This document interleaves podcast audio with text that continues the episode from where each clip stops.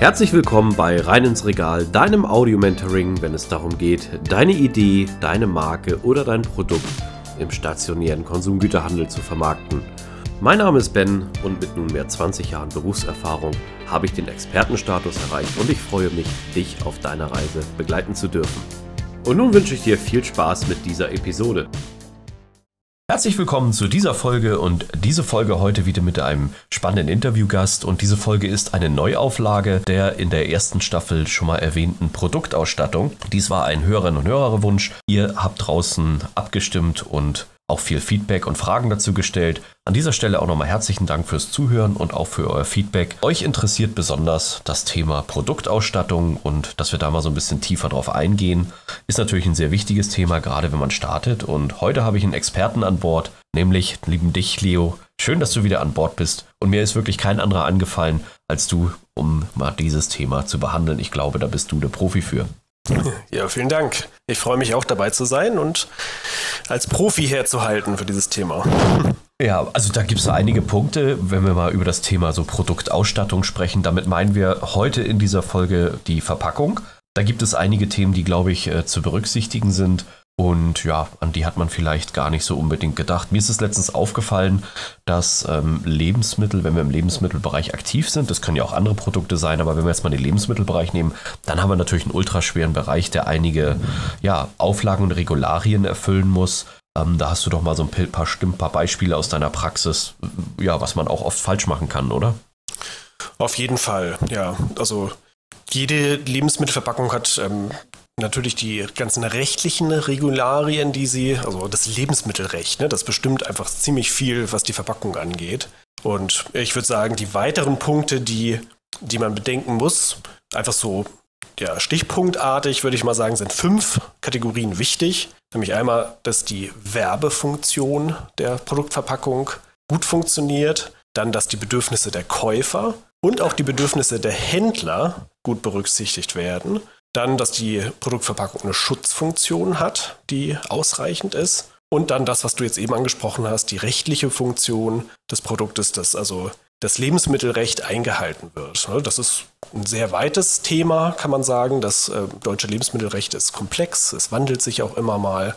Das äh, ja, beinhaltet die ganzen Texte, die da draufstehen, dass die korrekt sind, dass die Nährwerte richtig angegeben und ausgewiesen sind. Genauso wie auch die, ähm, die Bilder zum Beispiel, die drauf sind, dass wenn man jetzt ähm, ein Erdbeereis hat, sagen wir mal, und vorne eine Erdbeere drauf abbilden möchte, dass man, darf man halt auch lebensmittelrechtlich nur, wenn dann auch tatsächlich Erdbeere drin ist und das nicht, wie es so häufig so ist, ähm, einfach nur Sägespäne sind oder halt, ich meine damit, äh, die, du weißt, was ich meine, ne? Also, ja. dass die, dass der, der Flavor äh, sozusagen, das steht dann ja ähm, aus natürlichen Inhaltsstoffen, natürliche Aromen, aber damit ist gemeint, dass natürlich aus Sägespänen gewonnen ist. Und dann darfst du vorne keine Erdbeere abbilden. Solche Dinge.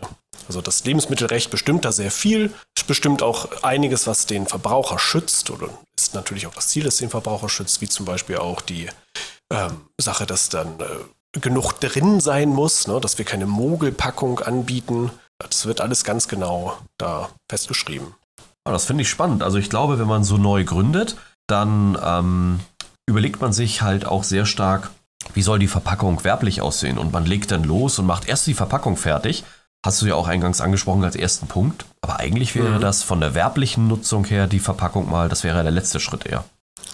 Ja, ich denke, dass ein ganz wichtiger Punkt ist, ist die Haltbarkeit, ne? also dass das, dass das Lebensmittel ja, die Schutzfunktion erfüllt. Letztendlich verpacken wir ja hauptsächlich und sollten auch immer mehr in die Richtung gehen, wenn man jetzt auch die Umwelt Themen, also Nachhaltigkeit bedenkt, immer mehr in die Richtung gehen, dass man vor allen Dingen verpackt, um haltbar zu machen, nicht einfach nur um der Verpackungswillen. Es gibt ja auch so Beispiele, dass man, mhm. was, weiß ich, was weiß ich, ein Rasierapparat, der erstmal äh, im Hartplastik eingepackt ist, dann ist da nochmal ein Karton drum, der nochmal im Hartplastik eingepackt ist. So Verrücktheiten, da sollte man ja immer mehr von weg, sondern einfach die Schutzfunktion nach vorne stellen. Und ähm, das ist vielleicht auch der erste Punkt, dass man sagt, ich habe hier ein Produkt, das darf auf gar keinen Fall mit Sauerstoff in Kontakt kommen, weil es würde dann sofort anfangen, sagen wir mal, ranzig zu werden und halt sofort anfangen, die Produkteigenschaften, sich, dass sie sich einfach stetig verschlechtern. Und ähm, ja, auch Dinge, die halt nicht gestoßen werden dürfen. Das sind ja auch Sch Schutzfunktionen, die eine Verpackung einnehmen kann. Ne? Dass sie jetzt eine Eierkarton, dass er die Eier schützt. Also sowas, das muss vielleicht der erste Schritt sein, dass man sich überlegt, wie bewahre ich das Lebensmittel davor auszulaufen, ähm, dass es kaputt gestoßen wird oder dass das MHD, also das Mindesthaltbarkeitsdatum, dass es möglichst lang ist. Sehr guter Punkt. Also ich glaube auch die, die, die Urform der Erfindung der Verpackung, um etwas natürlich haltbar zu machen und auch zu schützen. Natürlich wurde das in der Vergangenheit mal übertrieben. Also da spreche ich jetzt auch mal kurz so Füllmenge an, Stichwort Mogelpackung. Da gibt mhm. es ja auch viele Regularien. Also du kannst natürlich nicht, ich sag mal so, ähm, ja, irgendwie da so einen Riesenartikel ähm, verpacken, dementsprechend äh, und dann irgendwo nur die Hälfte drin haben, ne, eine Riesendose zu haben und da sind nachher nur 200 Gramm drin, aber das ist eine 10 Kilo Dose. Das ist natürlich eine Art von Verbrauchertäuschung dann auch. Ist gut auch, dass es da solche Schritte gibt. Aber andersherum auch, es gibt ja ein Lebensmittel wie zum Beispiel so Safranfäden da sind nur zwei, drei Fäden drin als Gewürz und ähm, die kannst du nicht super klein verpacken, weil man sie dann gar nicht anfassen könnte, weil sie halt nur fingernagelgroß sind. Die sind in einem sogenannten Schmuckdöschen verpackt und da um dieses Schmuckdöschen, damit das natürlich auch nicht ähm, ja, in diese Diebstahlquoten und so fällt, was wiederum dann für den Handel wichtig ist, sind die halt nochmal in eine größeren Verpackung äh, eingefügt und ich glaube, da gibt es auch für solche Sachen dann eine Ausnahmegenehmigung halt. Ne? Aber das ist schon sehr komplex, das Thema. Auf jeden Fall, das ist sehr komplex, ja.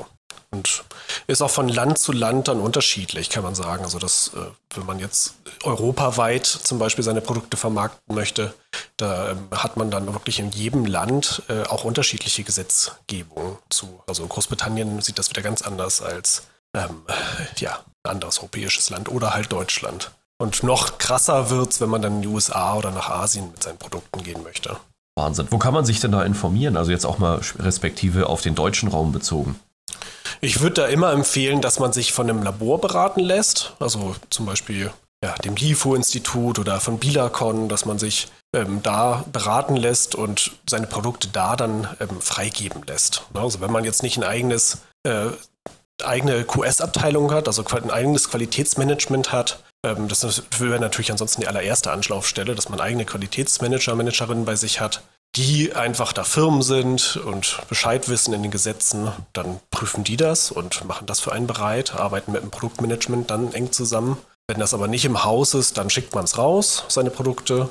Die werden dann da von den Laboren analysiert, dass keine Schadstoffe drin sind und ähm, dass die Nährwerte auch tatsächlich richtig angegeben werden. Es wird dann nochmal nachkalkuliert. Und die überprüfen auch die Deklaration, wie man das nennt, also die ja. ganzen Dinge, die draufgeschrieben sind, abgebildet sind auf der Verpackung und geben einem dann am Schluss einfach so ein Zwei- oder Dreizeiler, dass das äh, überprüft worden ist, was überprüft worden ist und dass das Lebensmittel ja rechtskonform ist und verhand also vermarktet werden darf auf dem deutschen Markt. Das ist auch eine Voraussetzung für die großen Handelsketten, muss man sagen. Also das, die wollen diese Dokumente sehen. Wenn man keine eigenen IFS-Zertifikate hat, dann äh, ist das das, was von Edeka Co. gesehen werden möchte. Ja, Wahnsinn. Also das ist richtig guter Content. Da hast du natürlich auch viele Begriffe jetzt rausgehauen. Also IFS-Zertifikat. Ähm, da gibt es auch noch andere. Also IFS steht für International Food Standard. Korrigiere mich gern, wenn es äh, ja, falsch ist. Okay. Und ähm, ja, das sind einfach, ähm, kann man sagen, das sind keine offiziellen Behörden in dem Sinne, aber sie sind schon fast im, ich sag mal, umgangssprachlich wie, wie eine Behörde zu sehen. Also wenn ihr da draußen diese Themen nicht habt, wird es sehr schwer in die Skalierung oder in den Erfolg zu kommen. Na, ich nehme ein Beispiel, Currywurstbude. Eine Currywurstbude, da brauchst du sicherlich kein IFS-Zertifikat, aber ähm, du wirst auch nicht in die Skalierung kommen, weil diese Produkte zum sofortigen Verzehr hergestellt werden. Ist auch Gastronomie etwas anderes. Aber wenn es dann anfängt, oh, ich habe meine Currysoße, die hier super ist, die fülle ich jetzt einfach mal in ein Glas und stelle sie ins Regal, ohne diese ganzen Sachen berücksichtigt zu haben, dann kann das sehr schnell zu Problemen führen. Ja, es kann auf jeden Fall sein, dass einige Händler das ähm, durchaus mit sich machen lassen. Ne? Also, dass sie dann, äh, dann einem erstmal vertrauen, aber tatsächlich, wenn man dann in die Skalierung will und äh, in mehreren äh, Märkten stattfinden möchte, wo möglichst irgendwie eine Zentrallistung irgendwie anstrebt, dann wird man das auf jeden Fall benötigen. Und man kriegt ja dadurch auch eine große Sicherheit, weil die Lebensmittelbehörden werden ab irgendeinem Zeitpunkt, wenn man wächst, auf einen aufmerksam werden und werden die Produkte überprüfen, sei es nur, weil ein Konkurrent sie mal hinschickt, weil er sagt irgendwie, guck mal, meinen Konkurrenten möchte ich mal aus dem Weg räumen. Das heißt, irgendwann wird man in Kontakt kommen mit der Konkurrenz und äh, mit der Lebensmittelbehörde, meine ich. Und da ist es gut, wenn man vorher seine Hausaufgaben gemacht hat und ein recht sicheres Produkt hat. Dann ein weiteres wichtiges, ja. Ja, ein weiterer Punkt, das immer raus damit. ja, ein weiterer wichtiger Punkt, den tatsächlich viele dann nicht ganz so bedenken, ist, ähm, dass der Handel natürlich auch gewisse Bedürfnisse hat, an, ein, an eine Verpackung stellt. Also wie zum Beispiel äh, den Barcode, ne, dass der vernünftig äh, in das System eingepflegt werden kann, der Artikel. Dafür wird ein Barcode benötigt, also ein EAN-Code. Ähm, äh, dass das Produkt gut lagerfähig ist beim Händler, dass es regalfähig ist, sprich steht oder. Ah, da kommt der Vertrieb liegt. wieder ins Spiel. Ganz genau. Ja, richtig. Das ist, ist doch ein wahnsinnig wichtiger Punkt, oder? Ja, ist es. Also, das ist äh, jetzt in der Instanz, also wenn ich das jetzt mal zusammenfassen darf, das sind natürlich sehr komplexe Themen und man fragt sich dann vielleicht auch, also ich jetzt auch gerade, wo ich dir nur zugehört habe, ja, wo kann ich denn eigentlich starten? Wo kann ich denn meine Ideen jetzt umsetzen? Und dann müsste ich ja erstmal schauen, ähm, ja, was ist der richtige Weg? Wo kann ich anfangen? Wen kann ich fragen? Und dann bringt es mir ja gar nichts, wenn ich jetzt meine Ideen gestalte oder auch vielleicht nachher vertriebliche Ideen habe. Ich muss ja erstmal andere Rahmenbedingungen klären. Und ich glaube, das ist auch ein sehr guter Tipp, den wir allen Zuhörern und Zuhörern geben können, oder? Ja, ich denke, das ist wichtig, dass man sich dann einmal Beratung holt von jemand, der das schon mal gemacht hat, dass man da nicht in irgendwelche dummen Fallen reintappt. Denn äh, ja, der, die Anbieter, es gibt unglaublich viele Anbieter für Verpackungen und äh, es gibt einfach ein paar Dinge, die man beachten muss. Und da lohnt es sich, jemand wie mich zum Beispiel, dann anzusprechen und äh, Dinge abzuklären, sodass man nicht die Fehler erstmal selber machen muss, bevor man das gelernt hat. Genau.